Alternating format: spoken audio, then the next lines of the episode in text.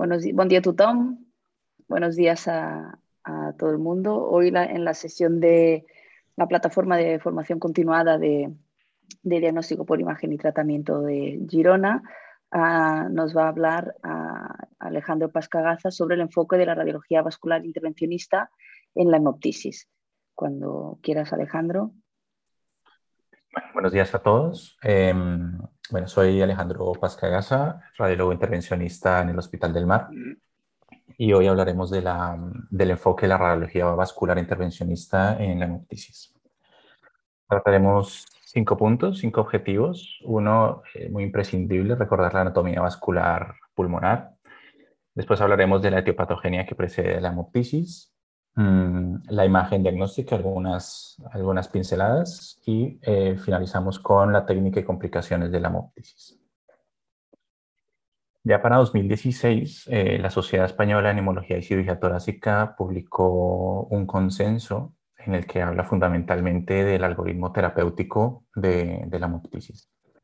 Mm, lo podéis descargar con este QR o con el link. Más adelante volverá a aparecer para que, para que esté disponible para, para todos. Es, bueno, ellos le llaman normativa, la normativa 69, y es muy práctica, sobre todo cuando nos queremos enterar del, del manejo multidisciplinar de esta patología. Eh, bueno, recordemos la anatomía vascular. Eh, recordemos que hay dos, dos grandes sistemas de, de irrigación pulmonar uno es la circulación bronquial, representado por las arterias bronquiales. Em, nacen de la aorta torácica descendente, es una rama directa, o ramas directas, y el 80% de las veces nacen en los niveles T5 y T6, lo que sería una localización normotópica de, las, de las bronquiales. Y por otro lado, la circulación pulmonar, representada por las arterias pulmonares. De esta manera, tenemos dos circuitos, dos circuitos vasculares el circuito de la arteria pulmonar, que ya sabemos nace el ventrículo derecho y es un circuito de baja presión y alto flujo. Eh, y se encarga fundamentalmente de, la función de intercambio respiratorio, bronquios, bronquiolos respiratorios y alveolos. En la otra banda tenemos eh, la circulación bronquial, que proviene del ventrículo izquierdo y es un circuito de alta presión, pero de bajo flujo y su eh, función, su papel será la, irrigación propiamente del parénquima, bronquios, bronquiolos terminales y pleura visceral. Esto es importante reconocerlo porque el 90% del, origen de los sangrados en hemoptisis proviene de las arterias bronquiales y un 10% para eh, lo que es la circulación, un origen de circulación pulmonar o eh, circulación sistémica. Existe una clasificación antigua, pero que aún está vigente y se usa, es eh, la clasificación de Cadwell, eh, en el que diferencia cuatro tipos de, disposición de las, de las arterias bronquiales. La tipo 1 son, bueno, es un tronco intercostobronquial, que eh, da la, la, bronquial derecha intercostal, y dos bronquiales izquierdas. La tipo 2, una derecha, una izquierda. La tipo 3 son dos derechas, dos izquierdas y la tipo 4 más infrecuente, dos derechas y una izquierda. Esto eh, es muy útil de cara a, prepararnos en el angiotac para, para, la embolización y reconocer bien la anatomía de los pacientes. Aunque la mayoría de los casos entren, los podemos eh, encuadrar en, en alguna de estas cuatro clasificaciones, en ocasiones sí que mm, encontramos circulaciones muy aberrantes por mamar interna, torácicas, incluso ramas que provienen de la aorta abdominal a través de la, de la arteria frénica inferior. Este es un caso que, de nuestro hospital, eh, bueno, la imagen, la imagen de aquí arriba es em, una embolización de la arteria bronquial izquierda de, ocasionada por una hemoptisis por un micetoma que está en el lóbulo superior izquierdo. Eh, la embolizamos en febrero de este año quedó muy bien embolizada, pero al cabo de unos meses ha vuelto a sangrar. Y dos hace dos semanas eh, nos encontramos que ya había reclutado eh, circulación por la torácica lateral y por mamaria interna. Mm, entonces, es verdad que viene muy bien conocer la anatomía y la clasificación de las bronquiales, pero no podemos olvidar que es un tipo de, patología que, que, nos puede dar sorpresas en cuanto a la, a la, anatomía y las colaterales que pueden, que pueden desarrollar la gran mayoría de las, de las, de las disposiciones de las bronquiales eh, las podemos encuadrar en la tipo 1, en la bronquial, en la, la, clasificación tipo 1 de Caldwell, y eh, pues que consiste en eso, en, en, una, en una rama intercostobronquial para la bronquial derecha y, y dos bronquiales izquierdas. Esto presenta muy bien de cara a la, a la, a la arteriografía. En etiología, pues recordemos que en situaciones fisiológicas el intercambio gaseoso se realiza por circulación pulmonar. El 99% del aporte arterial del pulmón viene de la circulación pulmonar. Y la circulación bronquial pues se limita a, a lo que es oxigenación del parénquima. Sin embargo, en situaciones de vasoconstricción, trombosis y vasculitis, por las muchas causas que, que se enumeran en, en, los libros, ¿no? que no, hace falta aprenderlas, pero sí reconocer eh, las, las, las, principales. ¿no? La tuberculosis como, causa, como primera causa a nivel mundial de, de, de hemoptisis en, en, en, sitios endémicos. Bronquiectasias y absceso pulmonar son las, son las principales en cuanto a, a inflamación se refiere y eh, el aspergiloma, neumonía necrotizante y la neoplasia pulmonar como causas de, destructivas, ¿no? como causas de, no, no, no, tanto de inflamación, sino de, de destrucción. En estas situaciones, la, la, la, relación que hablábamos antes, pues eh, cambia y la circulación pulmonar eh, disminuye, el intercambio gaseoso se ve afectado y se abren una serie de, de anastomosis de, fisiológicas entre la circulación pulmonar y la circulación bronquial. Esto es un shunt fisiológico que existe como una medida de, de salvamento, digamos, y se abre la circulación y, tira entonces de la circulación bronquial para intentar compensar este déficit. Esto hace que exista una proliferación vascular que, termina en rotura vascular y hemoptisis.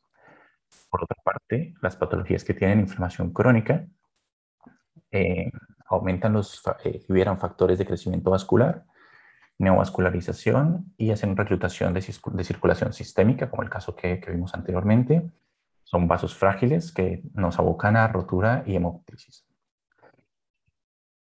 Insisto en que el 90% de, las, de los sangrados provienen de las arterias bronquiales y solo un 10% de circulación extrabronquial aunque no es una norma que se tiene que cumplir siempre, eh, los procesos inflamatorios crónicos afectan a, a, lo que es circulación bronquial y los destructivos, por otra parte, a los extrabronquiales. Los destructivos, recordemos, neumonía necrotizante, neoplasias y, y el aspergiloma. Hacemos el diagnóstico. Bueno, no lo hacemos nosotros de forma inicial, lo hacen en el servicio de urgencias. Eh, tienen que hacer muchas cosas, ¿no? Eh, primero, es muy importante confirmar que realmente se trata de una hemoptisis no de una epistaxis ni de una hematemesis. Valorar su severidad, identificar etiología, bueno, un montón de, de pruebas complementarias. Todo esto de forma paralela a las maniobras de resucitación del paciente, de, de estabilidad hemodinámica y de protección de vía aérea. En la sala de urgencia se valora su severidad. Antiguamente se hablaba de, conceptos de hemoptisis minor, moderada severa o masiva en función del, de la cantidad de mililitros que, que expectorará el paciente. Sin embargo, obviamente esto es muy difícil de calcular, eh, o era muy difícil de calcular, el, porque bien el paciente lo, lo, sobreestimaba, sobreestimaba los volúmenes y también por la otra cara de la moneda se infraestimaba porque hay una cantidad de volumen de, de sangrado que puede quedar en, en el espacio traqueobronquial. ¿no? Y entonces era difícil eh, estimar realmente el, eh, el, el, volumen de sangrado y, y hablar si era minor, moderada o severa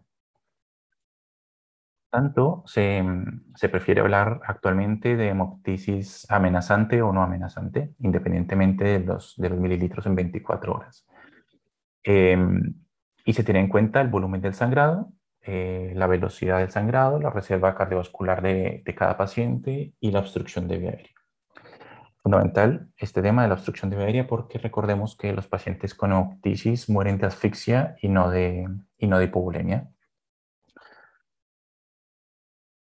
Eh, bueno, radiología convencional en la hemoptisis. Eh, más, más que útil para nosotros, es útil para, para los neumólogos en, la situación de, de emergencia que, que, tienen en, en pacientes con hemoptisis, sobre todo en hemoptisis amenazantes, eh, porque les ayuda a lateralizar el sangrado. Saber de qué, de qué lado está sangrando es vital para, para la broncoscopia que, es, que se hace en, los pacientes en los que se le está eh, protegiendo la vía aérea, porque tienen que tumbar el paciente, tienen que poner el paciente en decúbito lateral del lado que sangra para proteger eh, al, pulmón sano que no se inunde con la sangre del, pulmón contralateral.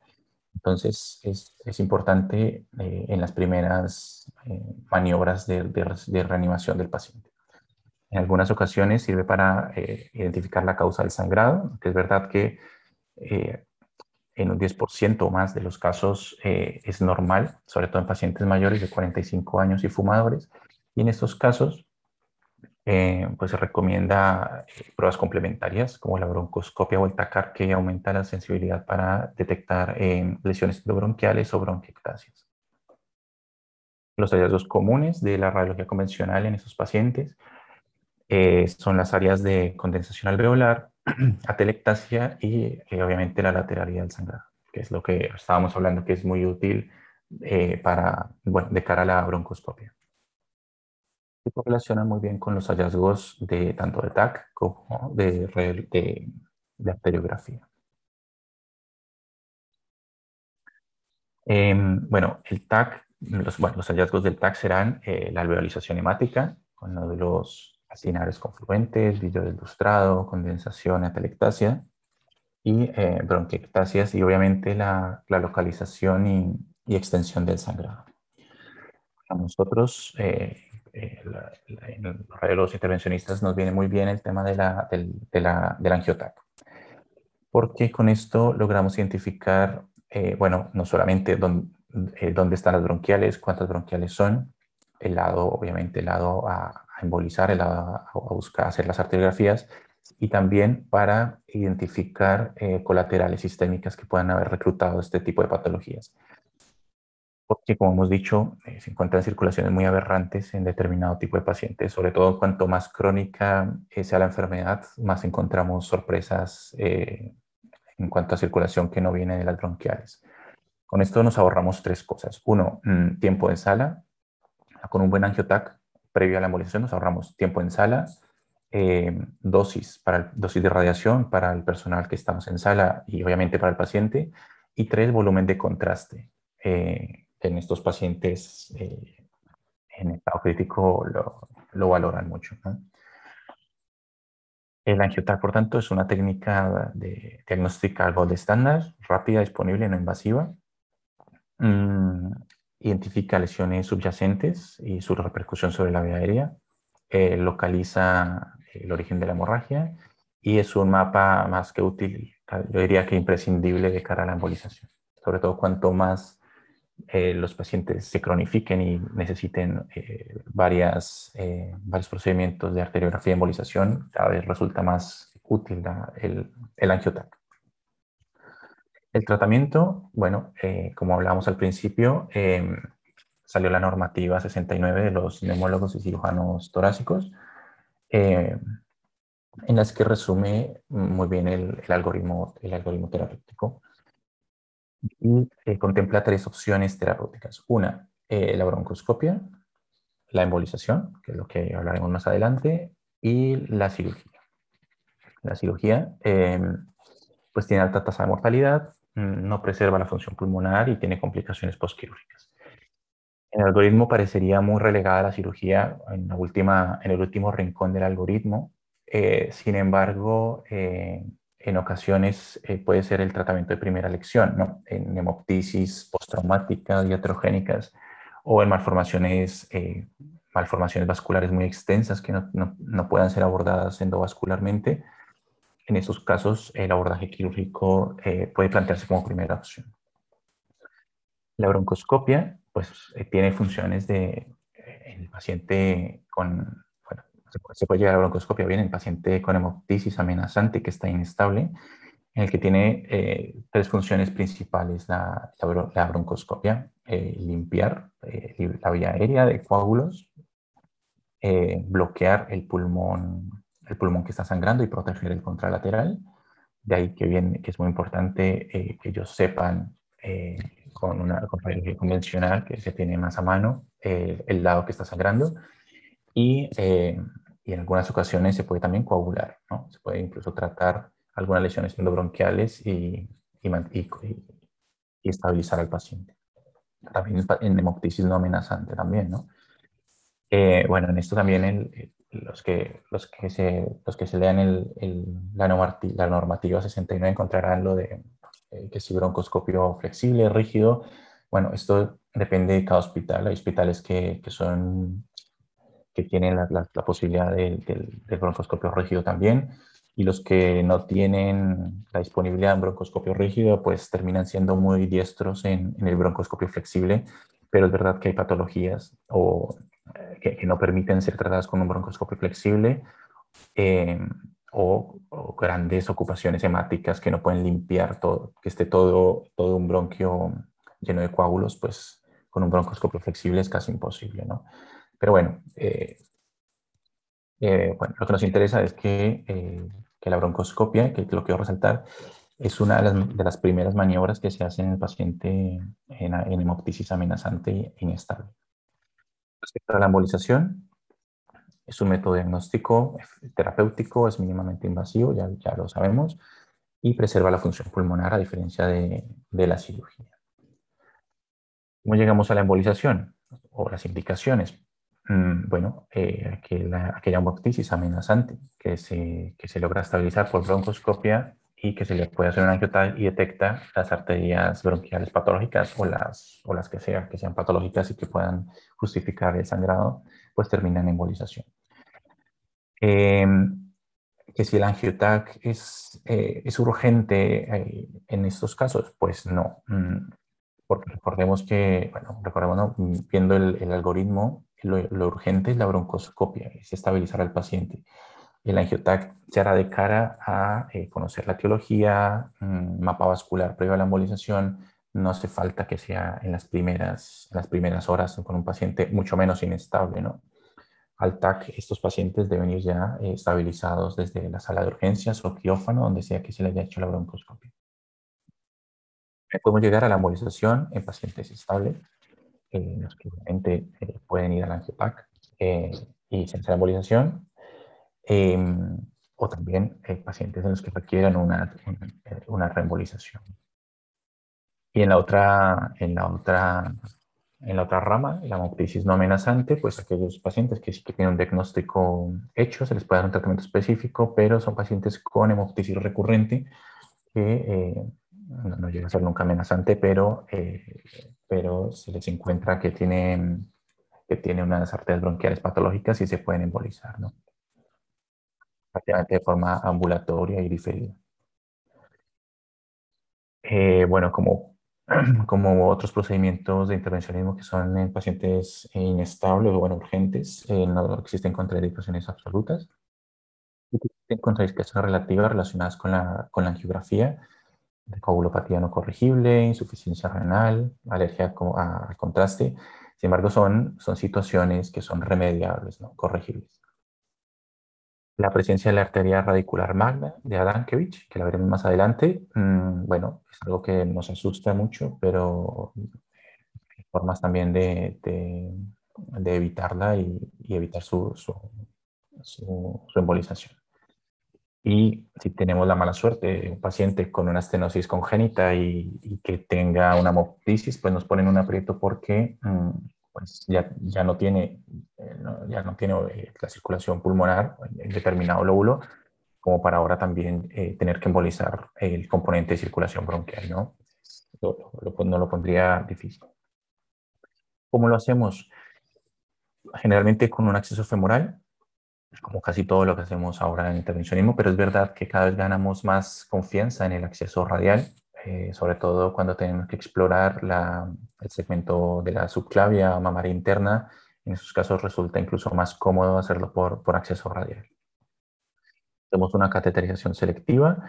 Bien podemos o no hacer una ortograma. Si tenemos un buen angiotac previo, mm, podríamos obviarlo, pero bueno, se sigue publicando que en, algunas, en algunos centros se sigue haciendo de forma rutinaria.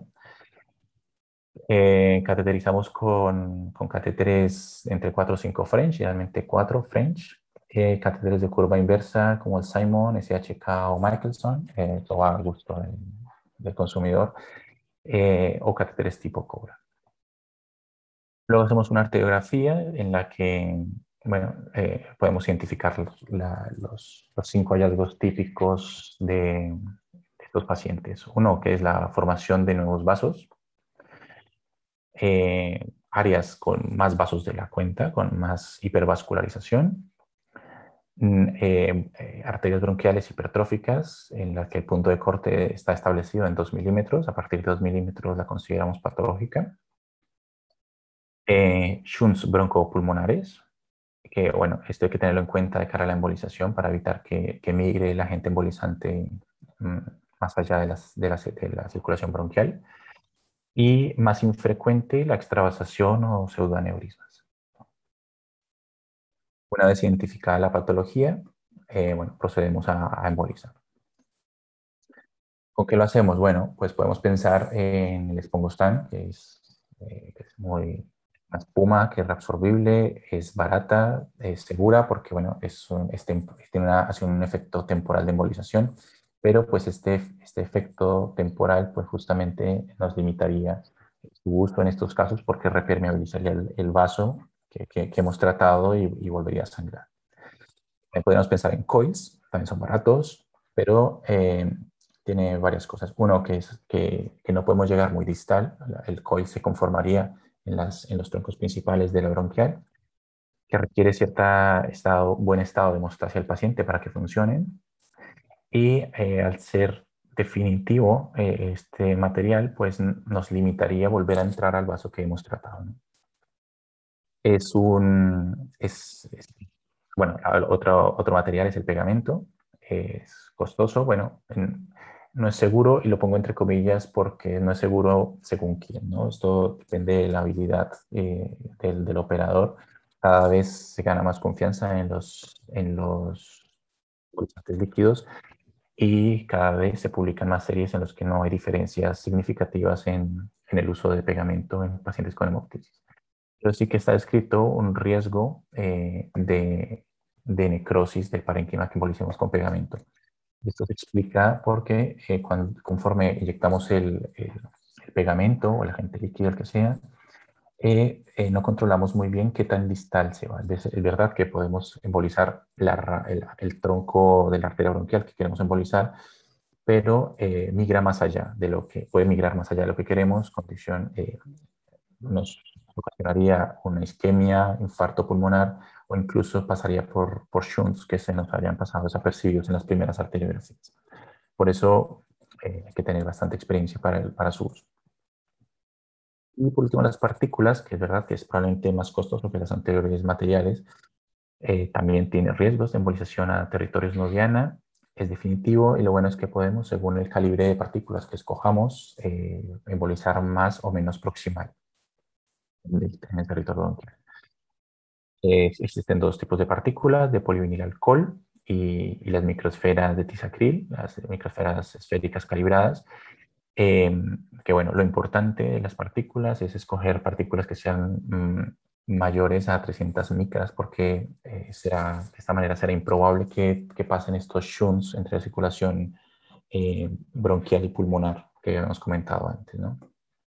Una vez tenemos embolizado, realizamos el control, verificamos que la, que la oclusión sea completa y finalizamos el procedimiento. Complicaciones, eh, bueno, el dolor torácico y disfagia son relativamente frecuentes porque eh, las, la circulación bronquial comparte irrigación con ramas eh, inter, eh, intercostales y esofágicas podemos hacer extra, eh, embolización de, de, territorios extrabronquiales, esófago, territorio de la mamaria, diafragmática, sistema nervioso central o periférico. Y como decíamos antes, la Dankevich es la que más nos, el sueño. Eh, hay un artículo ya antiguo, el 2012, en el que explica eh, un efecto que puede pasar durante la embolización, sobre todo en arterias bronquiales que nacen por debajo de los, de los niveles entre T5, de T5 T6, en los que eh, aquí en la primera imagen, de arriba a la, a la izquierda, eh, hacemos una primera arteriografía en la que no vemos ninguna arteria de Dankevich y conforme empezamos a embolizar y a colmar el lecho distal de embolización, comienza a aparecer la arteria de Ankiewicz que se nos había pasado desapercibida en las primeras arteriografías. Esto es porque la, la, la, el hemodinámico, la, hemodinámica de ese, vaso va cambiando en función de la, de, la embolización que hayamos hecho y se hace patente esta arteria que no la habíamos visto antes. Funcionan eh, tres cosas. Uno, que intentemos ser en la embolización, ser mucho más selectivos, avanzar con microcatéter más allá del, ostium de la, bronquial, así evitamos eh, la, arteria medular magna. Mm, dos, que no hace falta apurar tanto la embolización, no hace falta embolizar eh, la bronquial hasta, hasta, el ostium en, la aorta. Y tres, que en la medida de lo posible eh, hagamos arteriografías de control durante la embolización para descartar que, que, estemos con, en una arteria que comparte referencia con, con la medular magna. Esto sobre todo es más importante en, cuando el origen de la bronquial es baja.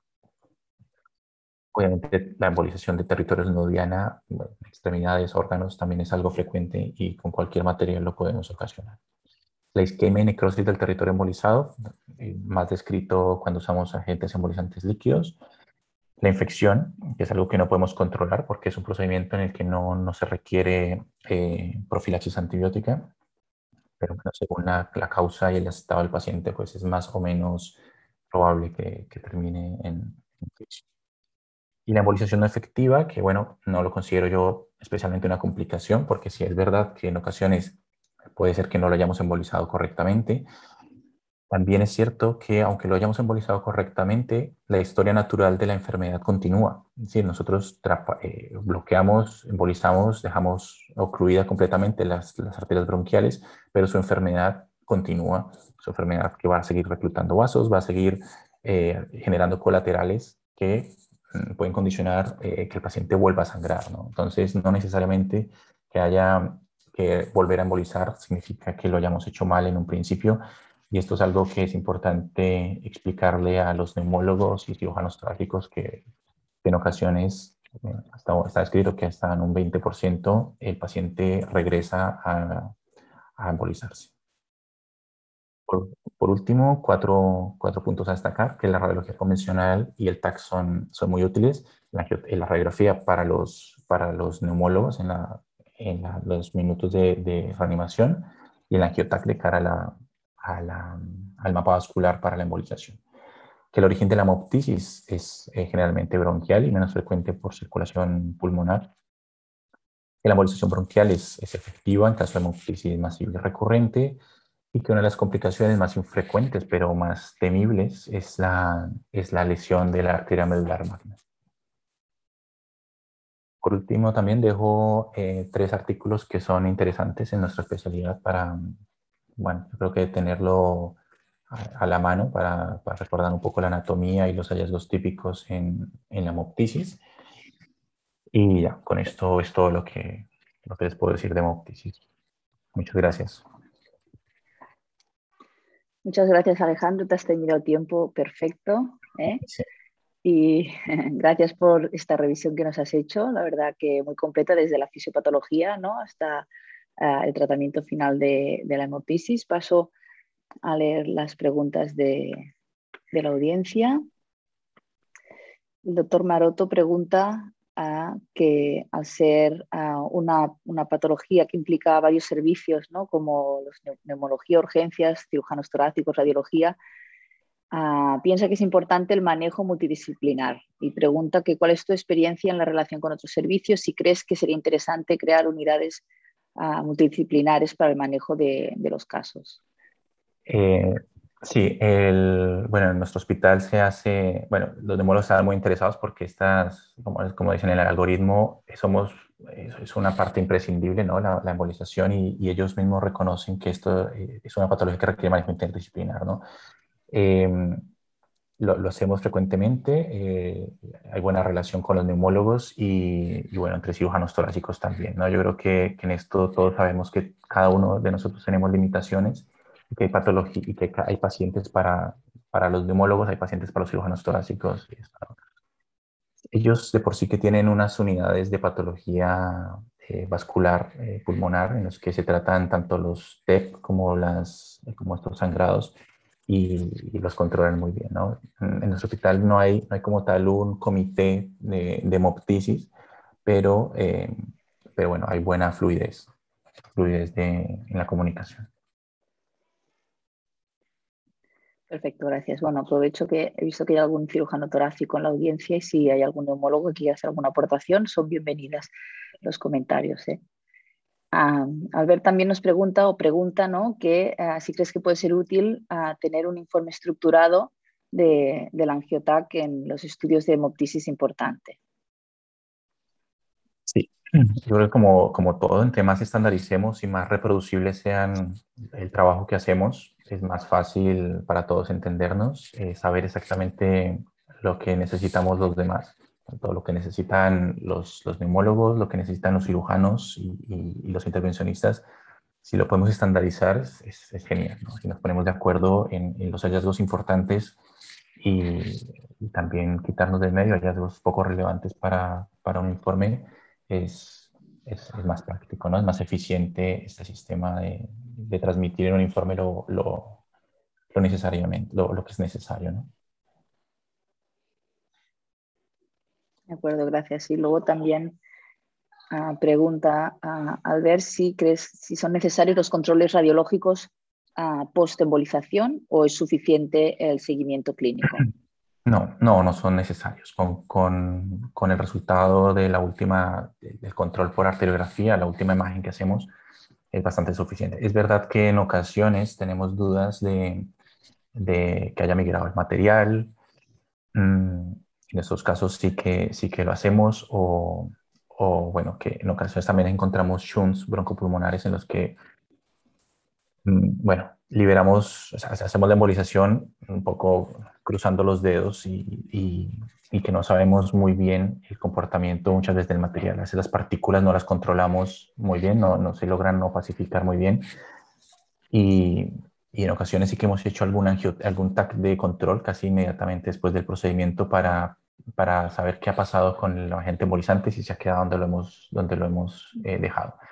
Pero ya como controles rutinarios, de que para esto no. Ya es verdad que estos pacientes se les seguirán haciendo eh, eh, los neumólogos por, por controlar su enfermedad de base, pero de cara al procedimiento, de cara a la embolización y la hemoptisis, no, no es necesario ningún, ningún control. Perfecto, gracias. Muy bien, ahora el doctor Xavier Baldovio, que se anima a los cirujanos, que es cirujano torácico en, en, el Hospital Trueta, hace un comentario y dice que como cirujanos ah, nosotros también somos conservadores y creemos que la embolización es el primer escalón en el tratamiento, que son pocos los casos que llegan a quirófano de forma emergente y que en esos casos el pronóstico no es muy bueno por la alta probabilidad de complicaciones. Sí, eh, en esto quiero añadir que que cuando un paciente de estos llega al, al, quirófano, llega en muy malas condiciones, porque no se contempla como primera opción. Y el que un paciente de estos llegue a la sala de, a la sala de cirugía es, es un problema para, para, ellos y obviamente el, pronóstico de estas cirugías eh, es propiamente por la situación en la que se encuentra el paciente, no por, no por otra cosa. Perfecto, una pregunta de, de Diego Preciado que te pregunta si ves la arteria medular magna en la primera arteriografía, intentáis el procedimiento o desestimáis la embolización. Mm. Hablamos con el, con el abogado primero. eh, a ver, si, si, podemos avanzar más allá con, con un microcatéter, eh, lo podemos intentar. Mm.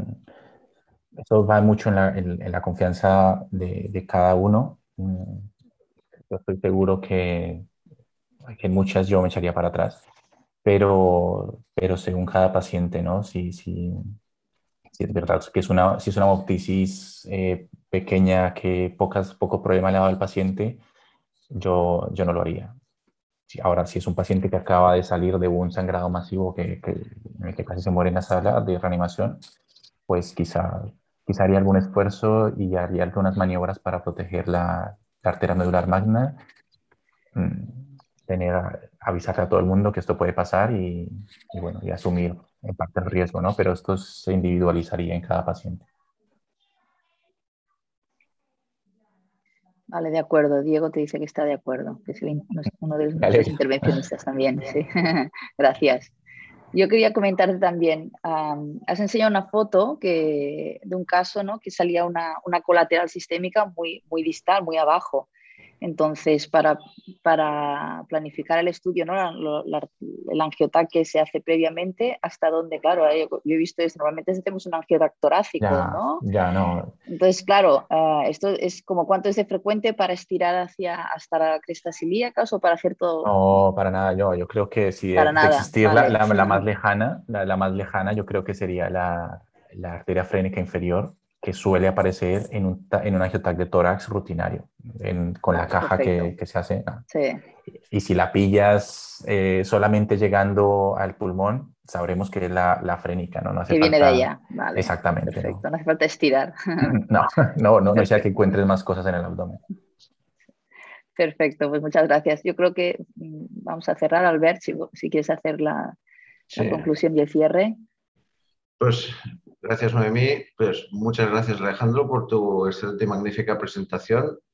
Eh, nos has dado mucha información al respecto de cómo manejar el tema de la hemoptisis y sobre todo la hemoptisis importante, eh, recalcando la importancia de conocer la anatomía y que esta anatomía la podemos definir bien en el angiotac, que es la pieza fundamental gracias por recordarnos también el papel que puede tener la placa de tórax, esa placa de tórax que a veces tenemos un poco olvidada y que no hay que perder, ¿eh? porque, nos puede dar mucha información y tú nos has remarcado exactamente el cómo. ¿eh? Y después nos has clarificado pues, que existen unos claros, manejo, unos claros algoritmos de manejo de esta patología en, en la que está implicada diferentes especialidades y que estas especialidades obviamente van a trabajar conjuntamente en beneficio del paciente y que eso esa es tu experiencia y esperemos que esto sea así en todos, en todos los centros. Pues, pues muchas gracias por todo. Y nada más, recordarle a la audiencia que para mañana tenemos, eh, el tema será la revisión del diagnóstico y tratamiento de la oclusión de la arteria mesentérica superior a cargo del doctor Giacomo Pasinati y están todos ustedes invitados y que tengan todos ustedes un maravilloso día. Gracias a Dios. Hasta luego, gracias.